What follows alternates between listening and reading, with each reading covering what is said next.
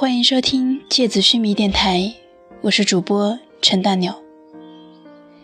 今天和你分享的是写给某先生的第四封信。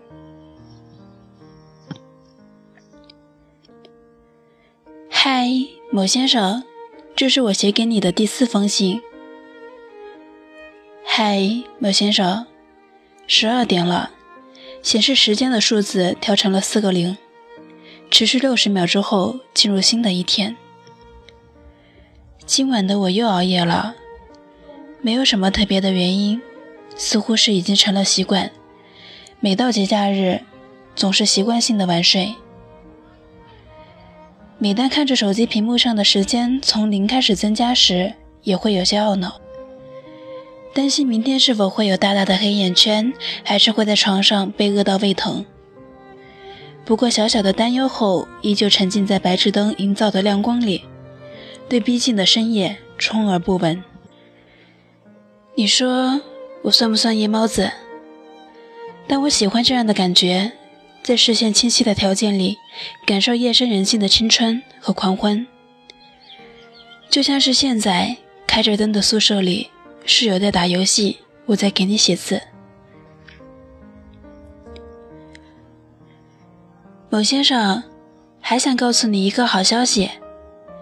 教学楼外枇杷树上的青果子已经开始成熟了，一颗挤着一颗拥在一起，从外到里慢慢变黄。想了想，可能是这两天天气好，连果子都熟了爽快了些，估计用不了多久就能悄悄地踮着脚尖去摘了。当然，有很多人都对他虎视眈眈。我不贪心，只想尝一颗最大最甜的。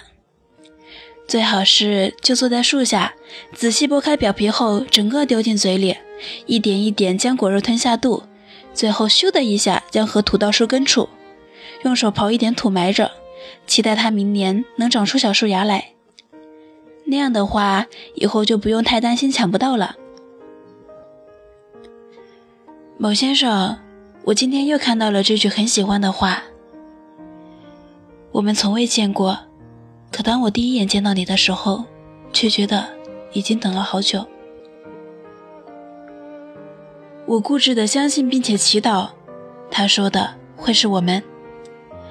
当然，第一眼没感觉也没关系，只要还有见到你第二次的机会就好。那么这句话也可以变成：我们从未见过，第一眼见到你时，我只当是见了一个人。当再次相见时，我才惊觉，我是遇见了爱情。好啦，某先生，矫情完了。最后还想和你叨唠一句，某先生，你一定不要有熬夜的习惯，这样以后你叫我早睡，我才会听。如果你愿意陪我在深夜里使劲熬，熬成国宝也不怕的话，我也会很开心的。